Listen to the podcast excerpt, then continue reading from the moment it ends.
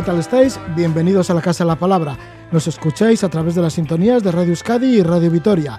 En breves momentos, Javier Mézaga nos ofrece el pronóstico de olas y el estado de la mar para el sábado y domingo.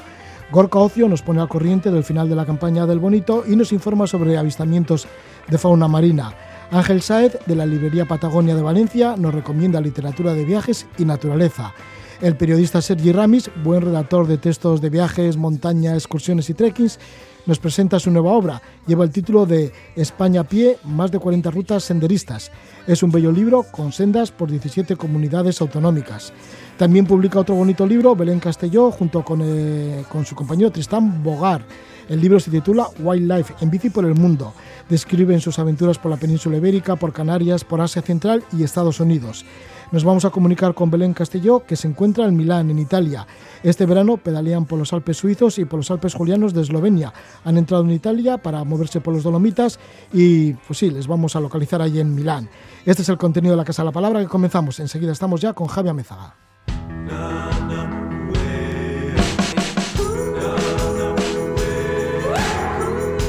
Sobre el acantilado, avistamiento marino, barcos, velas y surf.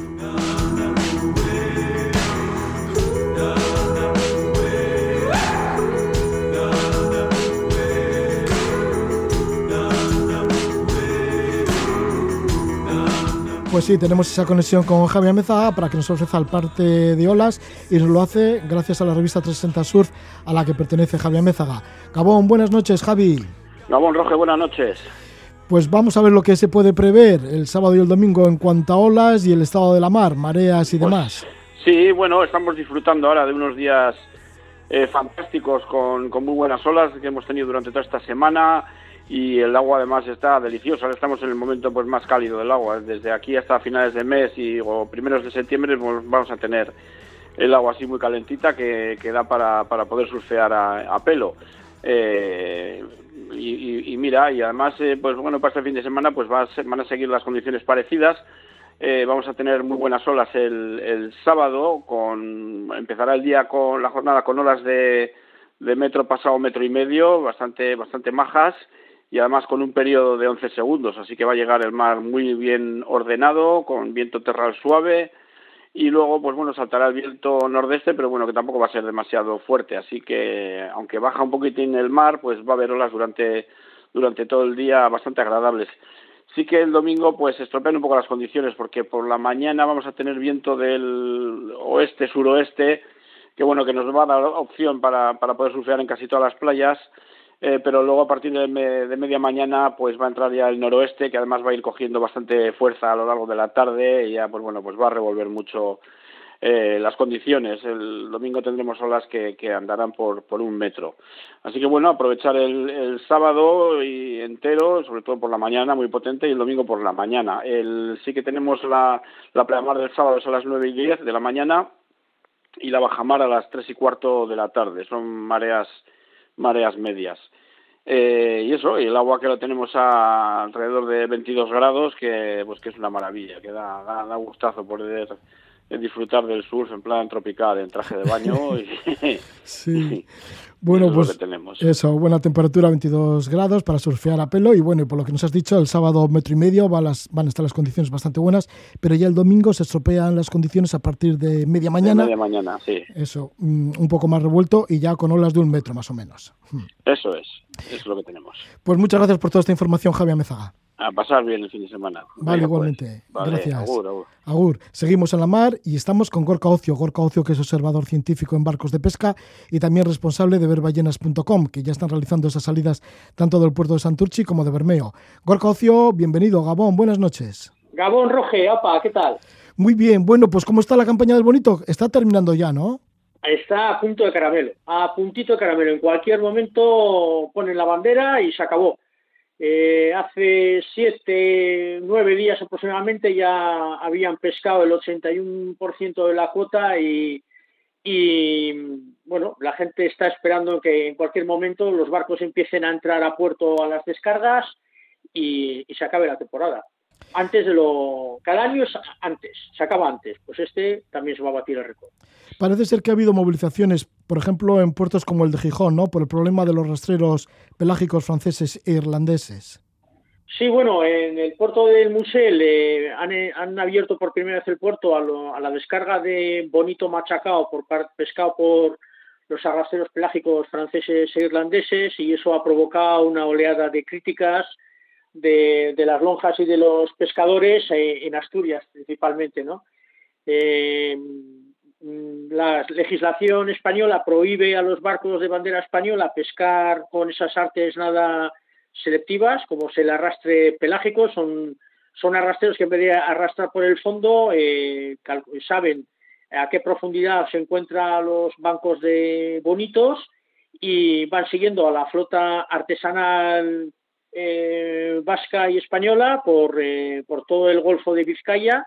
Eh, van los, los caceros que son los primeros en dar con con el pescado, luego van los de cebo vivo y detrás vienen estos por la noche, allá donde han pescado, arrasan absolutamente con todo.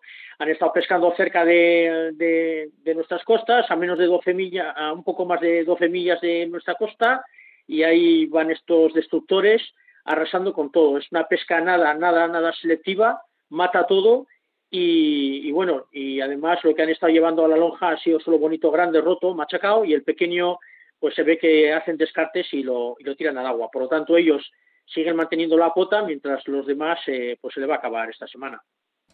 Pues esas son las movilizaciones de los arranchales, bueno, y en este caso también en Asturias, ¿no? Y bueno, pues no están nada sí, principalmente ha sido en Asturias, porque aquí de momento hay, eh, salvo quejas muy puntuales, eh, recientemente Busqui también ha hecho una denuncia con el tema de los arrastreros y Garmendia, la, eh, Arancha Garmendia ya bueno ha hablado, ha dicho sobre, ha hablado del tema, pero realmente eh, son solo palabras huecas, vacías, porque lo que hay que conseguir es que si está prohibido por la legislación española el uso de esas eh, de esta forma de pesca nada selectiva y que destruye la biodiversidad, no parece nada lógico que se permita esa pesca en aguas españolas. No, no tiene ningún sentido que se permita a barcos extranjeros, aunque sean barcos que pertenezcan a armadores de la Unión Europea, que arrasen arrasen nuestros ecosistemas marinos, ¿no? Impunemente.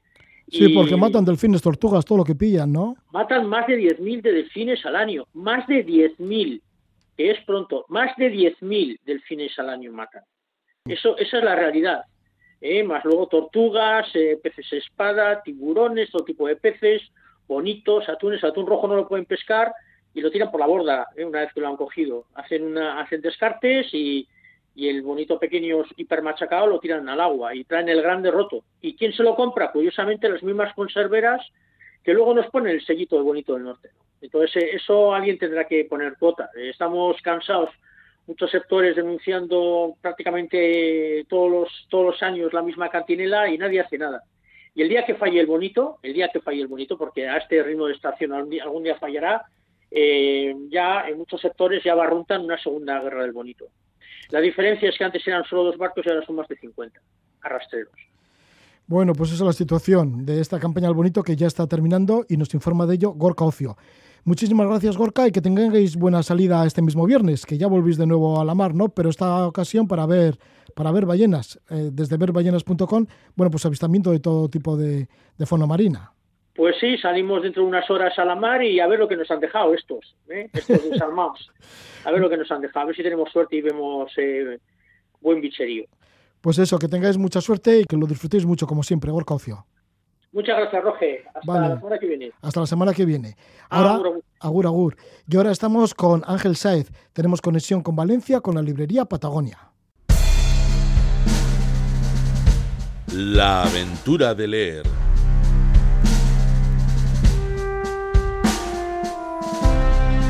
En la Casa de la Palabra, los libreros se convierten en exploradores.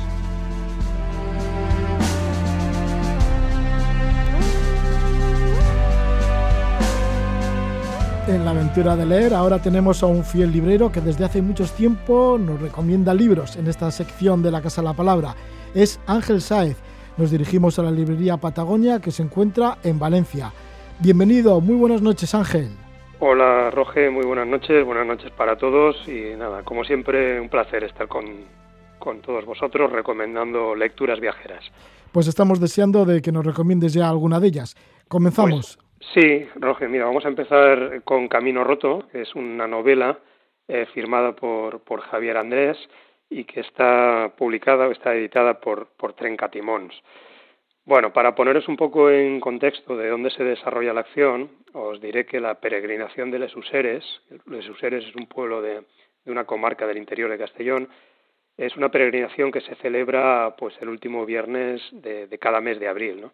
Es un recorrido de, más o menos unos 35 kilómetros y que acumula un desnivel que creo recordar que es algo así como de mil metros y que une dos poblaciones del interior de, Castellón, como es Les Useres, con el santuario de San Juan de Peñagolosa. El Peñagolosa es la segunda cumbre más alta de, la comunidad valenciana, ¿no? y es un santuario que está a los pies de esta montaña. Eh, bueno, pues esta es una tradición que está muy, muy arraigada en la comarca y que además apenas ha sufrido cambios en, su recorrido, en su procedimiento, en, su ritual desde el siglo XIV. Eh, los peregrinos que forman o que, o que toman parte en esta peregrinación recorren este, este camino pues acompañados por supuesto en absoluto silencio y acompañados por, por los cantos tradicionales de, de la gente que, que, va junto a ellos ¿no? Además de un sentido religioso pues este camino también es una antigua vía de comunicación por lo cual se, encuentra salpicado pues de yacimientos arqueológicos de castillos de ermitas y, bueno en la actualidad eh, se ha convertido también en una ruta senderista. Es, un sendero de gran recorrido que está conocido, es conocido como el GR33, el sendero de la luna llena. Eh, recibe este nombre porque para poderlo acabar en, una jornada durante el día antes de que nos caiga la noche hay que salir de, madrugada. Bueno, pues puestos en antecedentes de dónde discurre la acción de esta, de esta novela, bueno, pues deciros que, que la misteriosa muerte de dos peregrinos que se une a otra muerte que sucede después en una, en una solitaria masía de, un pueblo llamado Cuya, y un detective que las investiga, pues forman lo que, lo que podríamos denominar la columna vertebral de esta, esta novela.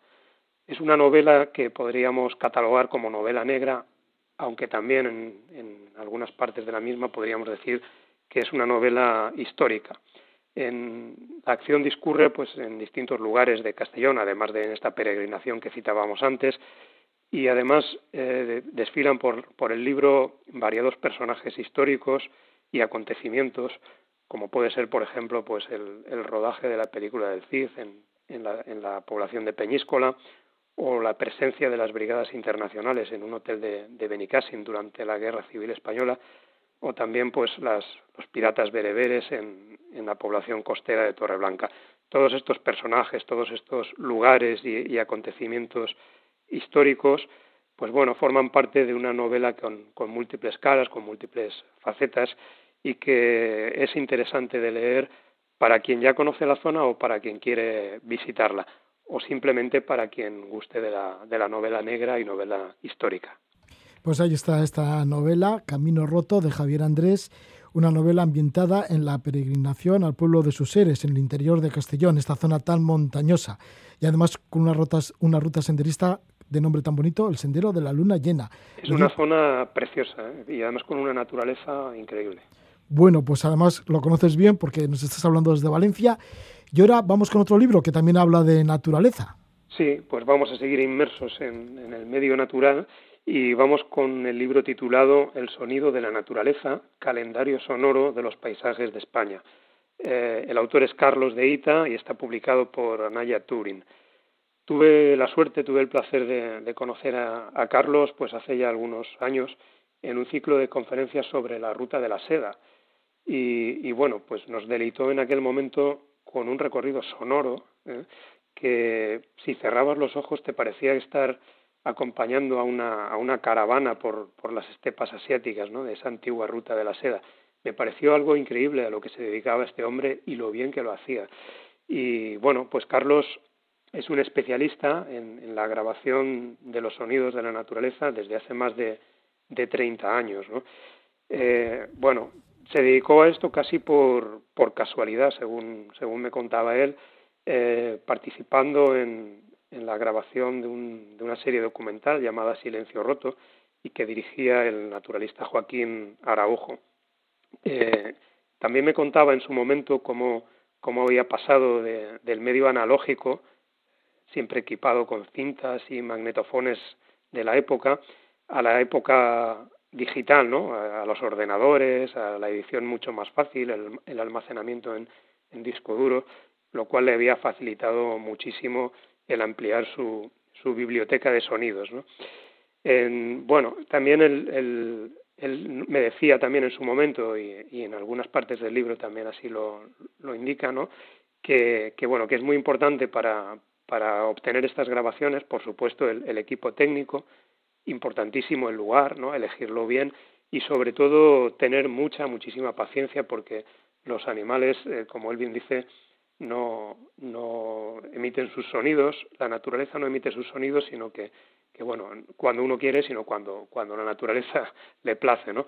Cada lugar tiene, también dice Carlos que cada lugar tiene su propia acústica y que esta varía a lo largo del año.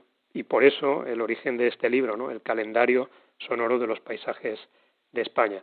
El libro se, se organiza por capítulos y, y bueno, cada capítulo está, está incluido dentro de unos, uno de los doce meses del año. ¿no? Recorre los, los lugares más emblemáticos y mejor conservados de la, de la naturaleza ibérica, ¿no? desde parques nacionales como puede ser Doñana, Cabañeros, el Teide, Arajonay, a, bosques eh, muy bien conservados como son eh, el bosque de Redes, eh, los picos de Europa, el bosque de Balsaín, incluso aparecen en el libro zonas urbanas como puede ser la, Alhambra de Granada eh, o el Jardín Botánico de Madrid, ¿no? Y todo ello siempre pues buscando los, los sonidos de la naturaleza en estos lugares. Lo interesante del libro es que además de los textos de Carlos, mm, cada capítulo viene acompañado de un código QR que podemos leer con nuestro teléfono y escuchar la ambientación sonora de esos, de esos lugares, lo cual es un auténtico deleite. Pues ahí está este deleite de sonidos, el sonido de la naturaleza de Carlos de Ita. Y ahora un libro que nos puede llevar hasta Mongolia. Bueno, en concreto nos lleva hasta allí, hasta Mongolia. Bueno, vamos, vamos a recuperar el gusto por esos viajes lejanos ¿no? que, tanto se nos están resistiendo. Y, y, vamos allá con un libro titulado Águilas, renos y camellos, Mongolia improbable. Está firmado por Maite López Ferrer eh, y publicado por la editorial NPQ. Eh, Maite, tengo el placer de que sea clienta mía en la librería y es una gran viajera. Es una licenciada y una experta en, documentación y sobre todo es una grandísima enamorada de los viajes. Maite viajó a, Mongolia pues en, búsqueda de paisajes, de montañas poco conocidas, de, bosques llenos de vida o, o, de desiertos míticos, ¿no? Pero encontró pues algo más, algo más que todo esto que ella buscaba, encontró una cultura una historia y unas, gente, unas gentes que están muy arraigadas a su tierra y sobre todo muy arraigadas a sus tradiciones. Eh, estuvo viajando por Mongolia durante casi un mes y fruto del, de su diario de viaje pues nació, nació este libro. El título de, de Águilas, Renos y Camellos viene dado porque el libro se divide en tres partes. Eh, el capítulo titulado Camellos discurre en el desierto del Gobi, ese, desierto situado a más de 1.500 metros de altitud y con más de un millón de kilómetros de cuadrados, ¿vale? Recibe este título de camellos. Eh, el, título de, capítulo titulado Renos eh, discurre en la zona de Kuzgol, donde hay abundancia de lagos, de bosques. De hecho, allí se encuentra el lago más grande del país, con, con más de 136 kilómetros de, longitud. Y el capítulo que Maite titula Águilas eh, bueno, se ambienta en, en la cordillera Altaí, en el norte del país, entre Rusia y Mongolia, una cordillera montañosa que, en la que podemos encontrar montañas más de 4.000 metros, caballos autóctonos, eh, tribus que practican la caza con las águilas, la, cetrería, y unas montañas que están declaradas Patrimonio de la Humanidad por la UNESCO. Es un libro muy sugerente, muy personal, y que bueno, que nos puede motivar o nos puede llevar a querer viajar a este, a este país tan interesante que es Mongolia. Pues ahí está el libro Águilas, Reinos y Camellos, Mongolia Improbable, de la escritora valenciana Maite López Ferrer. Lo edita NPQ. Y esto, estas recomendaciones nos, lo hace Ángel Saez desde la librería Patagonia en Valencia, que está en la calle Hospital número uno, muy céntrico, ahí en Valencia. Y Ángel, pues para cualquier contacto, bueno, lo mejor es que si alguien se acerca mm, durante estas vacaciones por Valencia, pues que vaya allí a la calle Hospital número uno y os conozca físicamente. Pero si no, también por medio de internet o por correo electrónico. Pues sí, será un placer recibiros si venís personalmente y si no tenéis la ocasión, pues bueno, ahí tenemos nuestra página web donde podéis encontrar estos y otros libros de viajes y montaña, que es eh, www.libreriapatagonia.com o nuestro correo electrónico librería arroba libreriapatagonia.com. El correo librería arroba libreriapatagonia.com. Muchas gracias Ángel Sáez, que vaya bien este verano. Muchas gracias y que paséis un, un buen verano lleno de lecturas y si puede ser de viajes, mejor.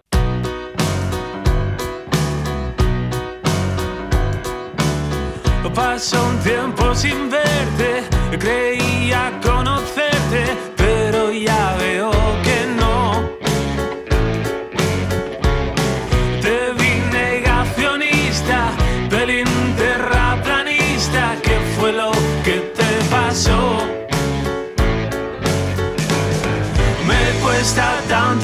pensar que hables en serio. Te vi tan agresivo con más de un colectivo. ¿Qué fue lo que te ocurrió?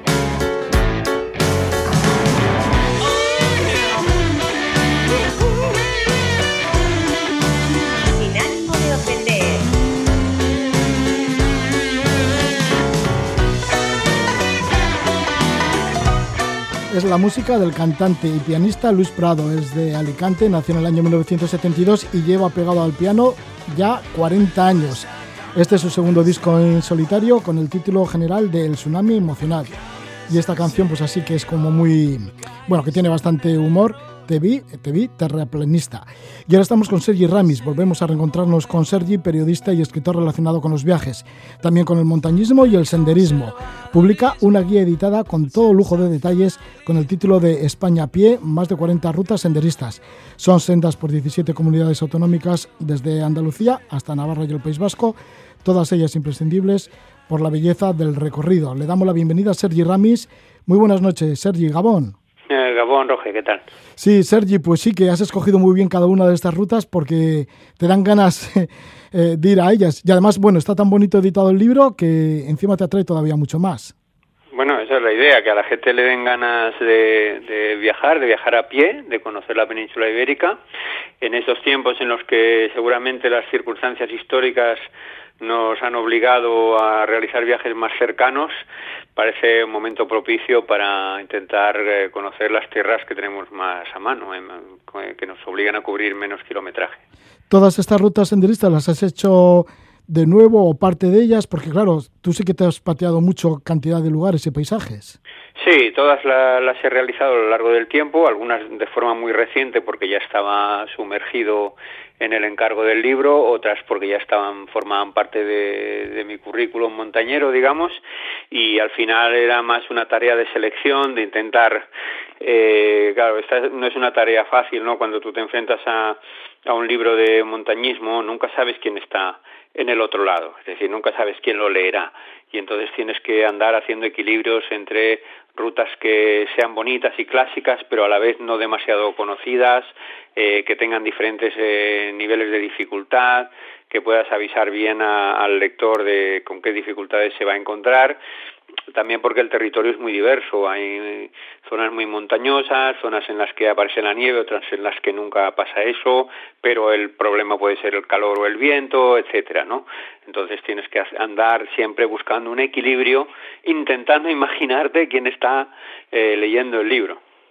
¿Qué debe procurar el senderista prudente una vez que ya nos hacemos esas 40 rutas de senderismo? ¿Qué se debe procurar? ¿Cuáles pueden ser algunas de las reglas a considerar? Mira, regresar a casa eh, sano y contento. Esa e, es la norma porque es lo que te, lo que te dará más empuje para, para volver a probar otras zonas, otras rutas más exigentes o más largas o un poco más lejanas.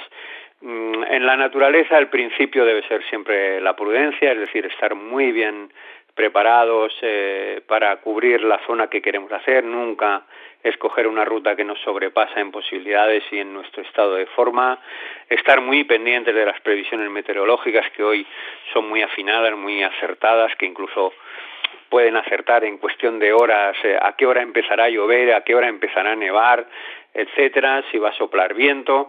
Eso es importante. Luego el senderismo es intrínsecamente una actividad barata y poco complicada, porque tú te compras un material que hoy en día es muy técnico, que está muy bien hecho y que dura muchos años.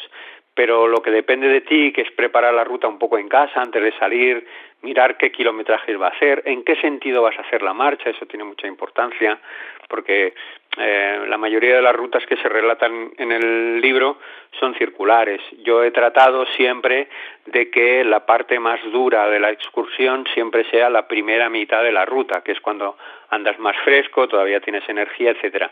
Y luego a medida que avanzas en las horas, teniendo en cuenta que más o menos todos a partir de la tercera, cuarta hora empezamos a rendir menos, pues que la ruta ya sea más suave, baje por el lugar más tranquilo, etcétera señalas que la primera regla es ser posibilistas.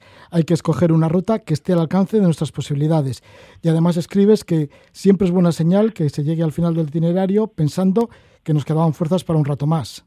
Yo creo que eso es Cuando tú te enfrentas a una actividad deportiva, porque el senderismo, además de, la componente naturalística, cultural, etcétera, es un deporte, eh, tienes que tener una experiencia positiva. Si cuando vuelves a casa el recuerdo que te queda es, madre mía, en qué lío me metí, llegué derrengado, llegué empapado, esto no lo hago nunca más, cuando dices esa frase, esto no lo hago nunca más, ahí se, fastidió el invento.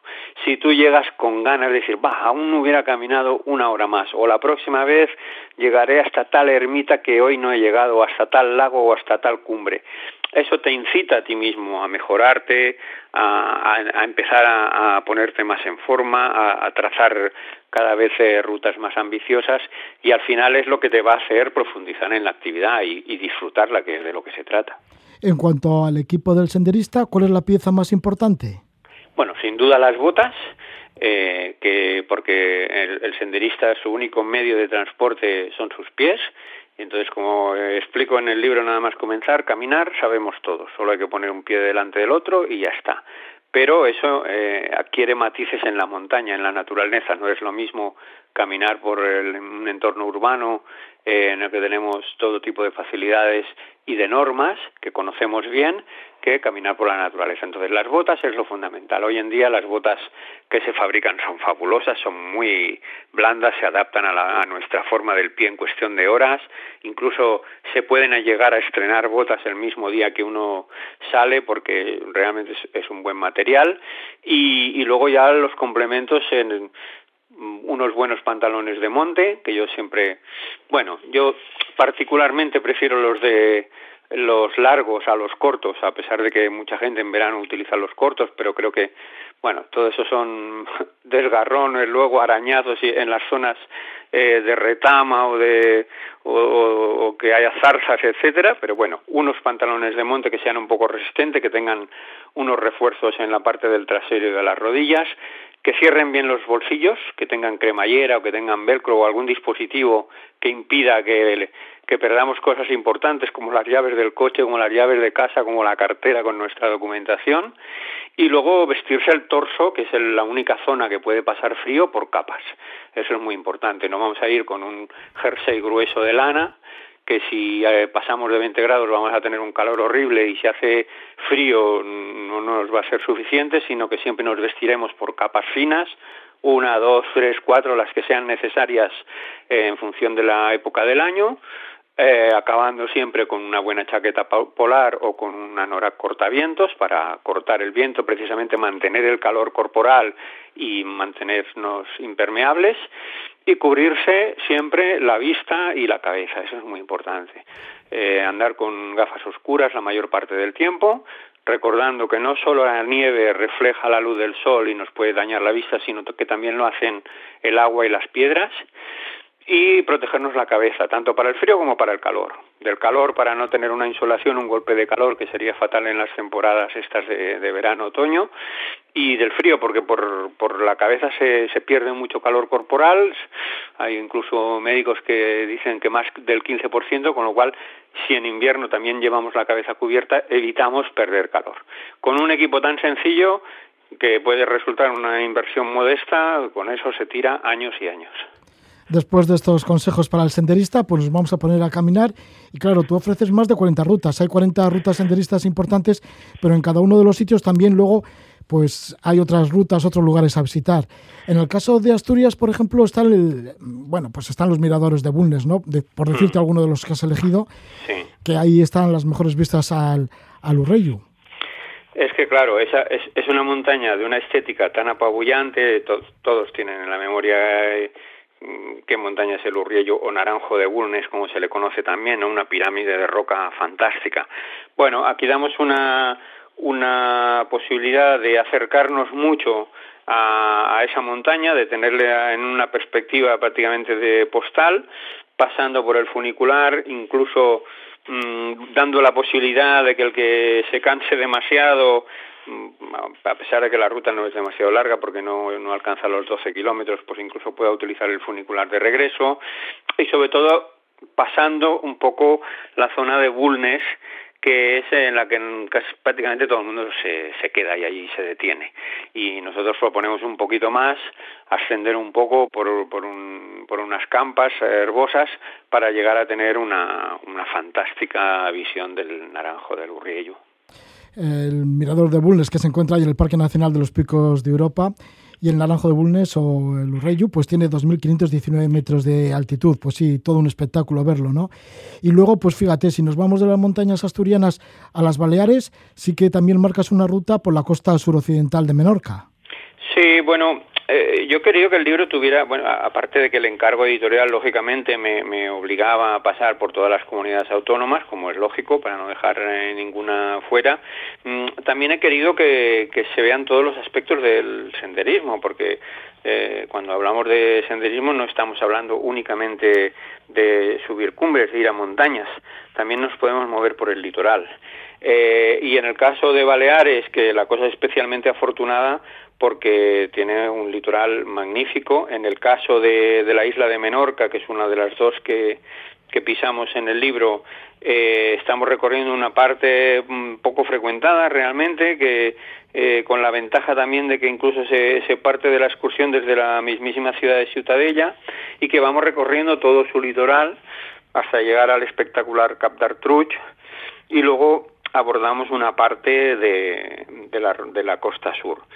Es una rutita un poco larga para lo que hemos planteado en el libro, que siempre estamos hablando de entre 9 y 13 o 14 kilómetros. Esta nos vamos a los 29 largos. Es decir, es una etapa realmente muy larga, pero el camino es muy sencillo. Solo hay que caminar por el litoral.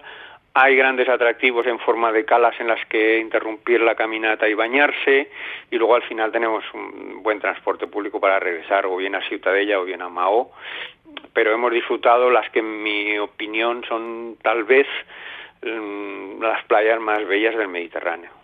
Ya que estás en Cataluña, también marcas otras bellas, otros bellos lugares, unas bellas calas en la Costa Brava, porque ahí marcas también una ruta, ¿no?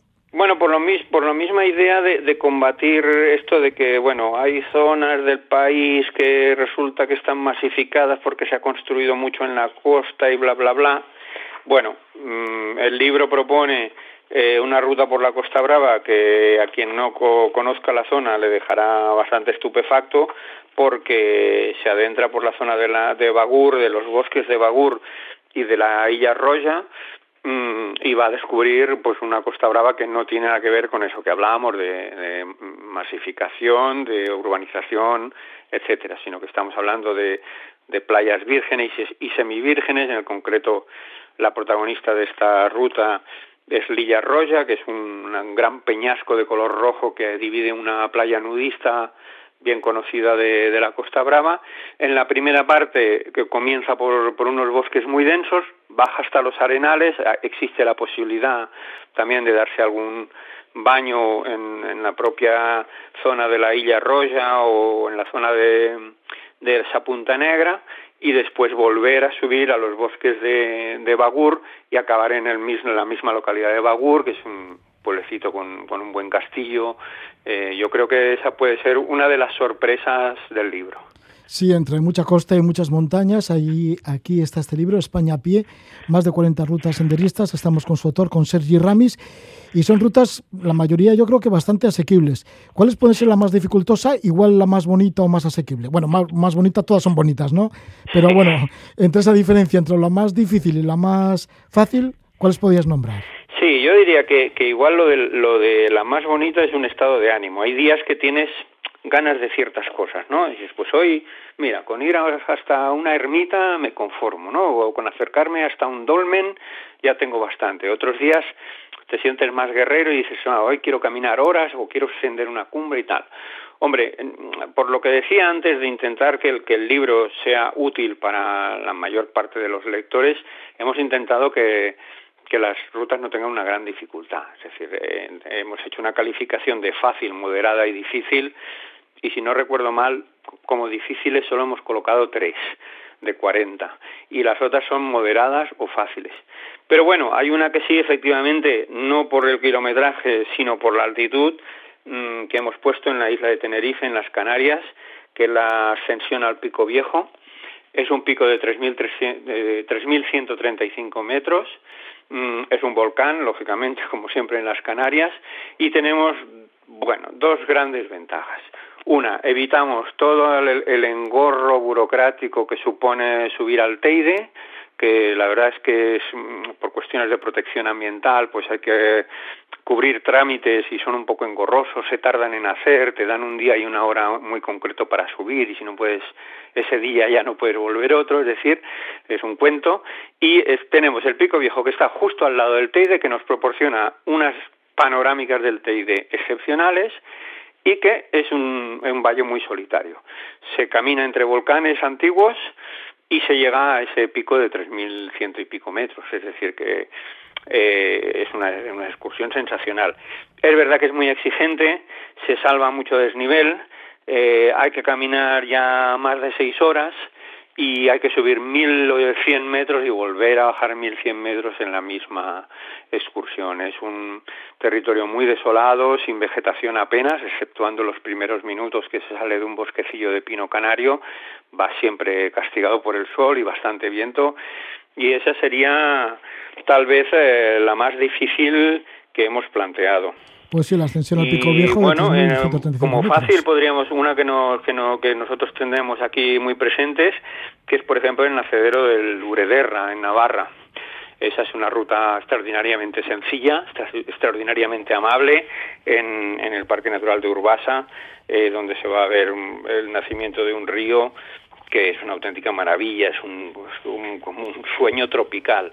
Y, eso es una ruta extraordinariamente sencilla, se caminan 8 kilómetros, se hace muy poco rato y está muy bien balizada, está el, el, sendero está habilitado con barandillas, con pasarelas de madera para no resbalar, porque la zona es eh, muy muy húmeda, muy umbría y bastante siempre está pues encharcada, etcétera. Esa la podríamos plantear como una de las más sencillas y a la vez más bonitas del libro también. Pues ahí están esas rutas que se marcan, unas 40 rutas, más de 40 rutas senderistas que se marcan en este libro, escrito por Sergi Ramis, periodista, escritor y además muy buen caminante, Sergi Ramis, con este libro España a pie, más de 40 rutas senderistas, que lo edita Geoplaneta. Muchísimas gracias, Sergi Ramis, por acompañarnos una vez más y que vaya todo muy bien. Mucha suerte. Gracias a vosotros, un placer.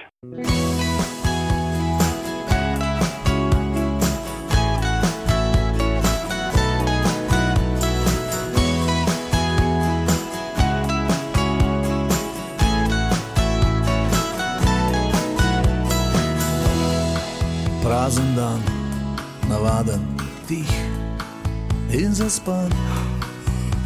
Že zjutraj se povsem očitno zdi, da bi bolje bilo, če ga ne bi bilo. Sama žalost, sami bivši ljudje, le še marketing in deficit srca, nobenih vicev več, še vreme je za vraga. Ko pa prideš ti, se ne bo mi razjasni, kakor da letim, sebi sam se imenitem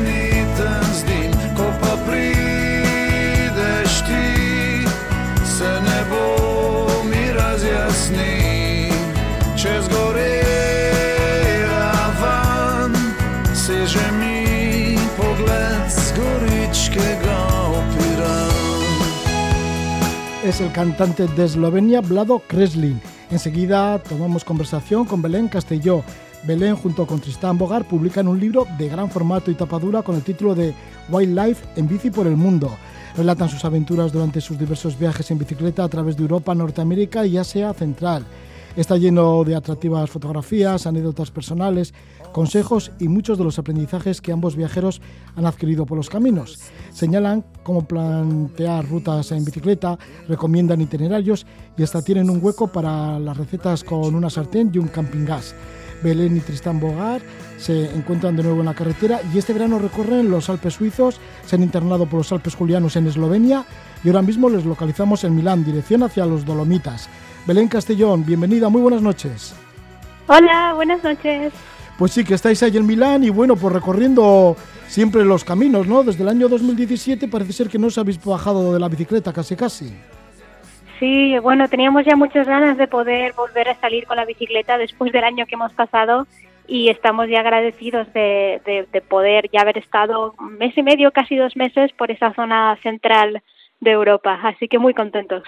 Belén, tú eres valenciana, Tristán es de Holanda. ¿Cómo habéis unido vuestros pasos y vuestros pedaleos juntos desde el año 2017 hasta ahora?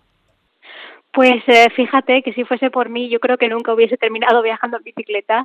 Mm, me imagino que es, es eh, la cultura en España no es la misma que la de Países Bajos, porque allí casi desde que naces te, te, te colocan en la bicicleta, vas al colegio en bici, eh, vas a comprar en bici, vas a todos los sitios en bicicleta. Entonces fue Tristan el que empezó a viajar en bicicleta eh, antes de conocerle yo y a través de él se me introdujo el concepto y, y bueno, pues yo tenía una carrera como arquitecta, pero quise tomarme un año sabático y probar a ver mundo con él desde la bici y bueno, ya casi han sido tres años desde ese momento.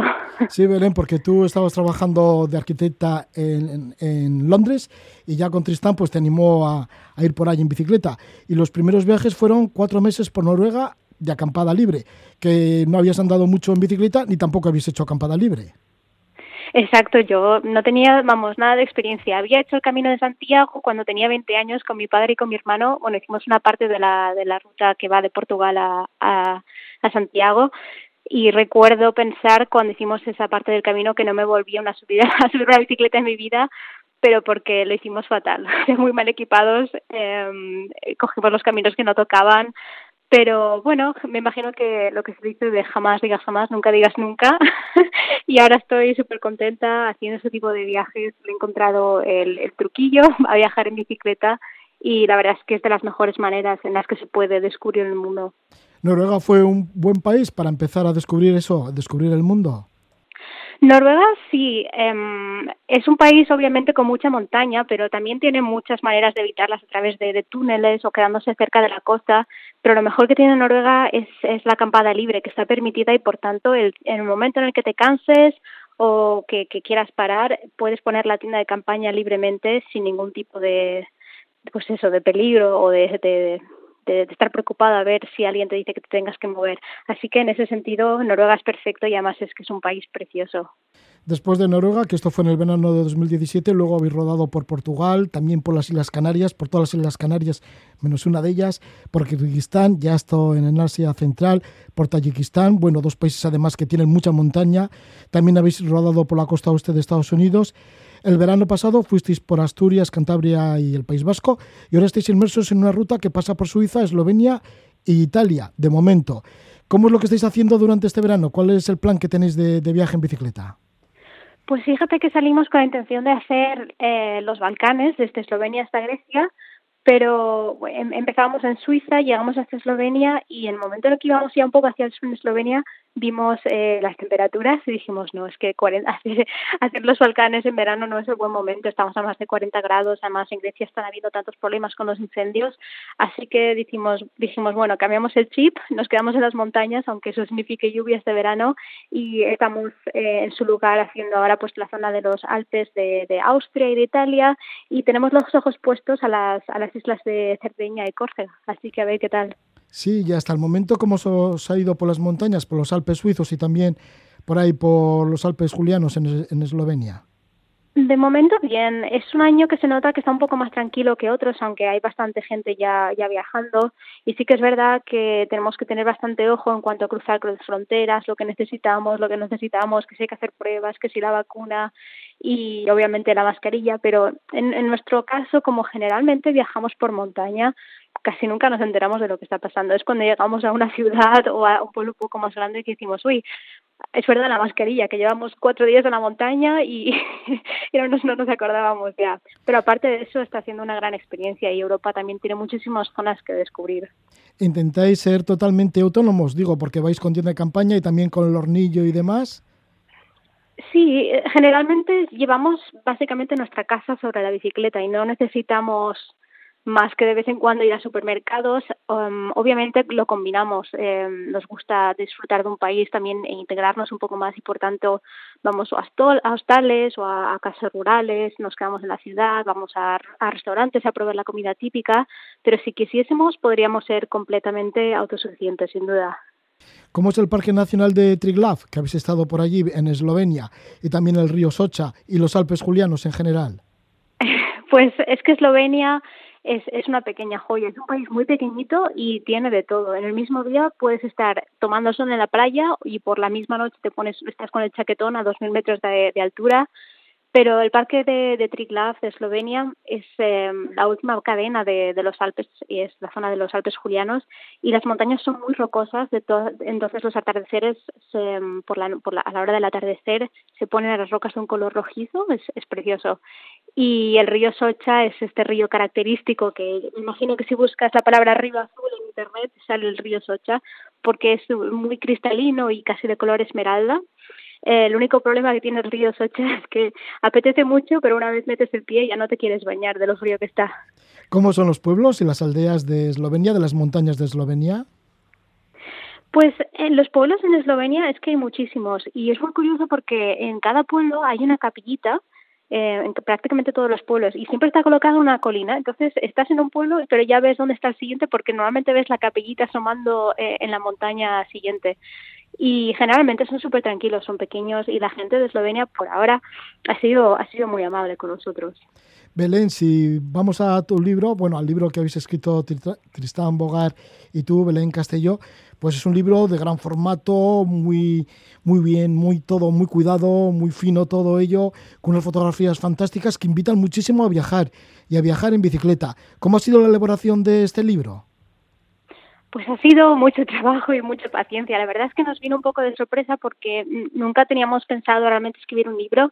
Fueron una serie de eventos que, que llevó a que esto sucediese y, cuando se nos ofreció la oportunidad estábamos muy contentos de que durante todos estos años, estos años habíamos documentado nuestro viaje en fotografía.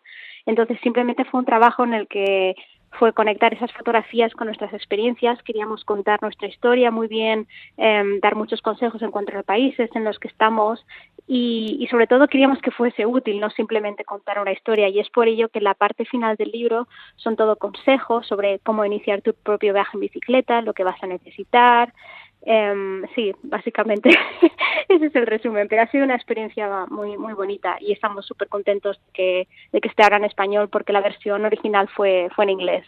Hasta ofrecer recetas para hacer con una sartén eh, allí con el También. hornillo, ¿no? Con el camping gas. Sí, sí, sí, que no es tan fácil, ¿eh? Porque cuando te encuentras al final del día eh, con tu sartén, con pues cuatro o cinco ingredientes, hay que ser muy ingenioso.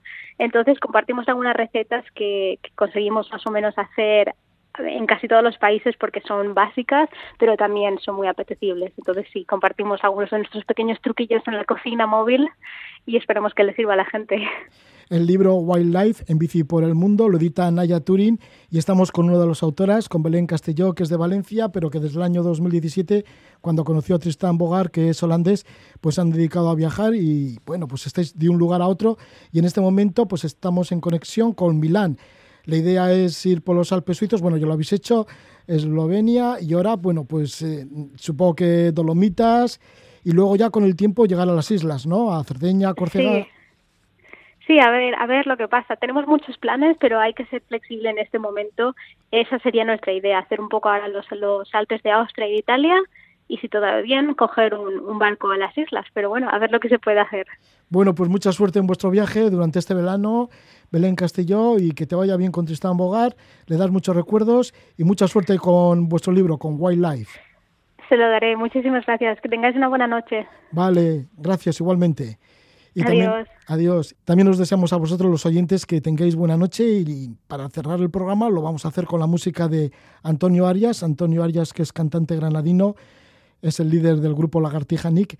Tiene una canción en solitario, bueno, no tan en solitario porque aquí también le acompaña Annie Usuit, que se titula O la Tierra, una canción que la presentaron en el Instituto de Astrofísica de Andalucía. Con O la Tierra nos despedimos. Que disfrutéis de la noche, que vaya todo bien.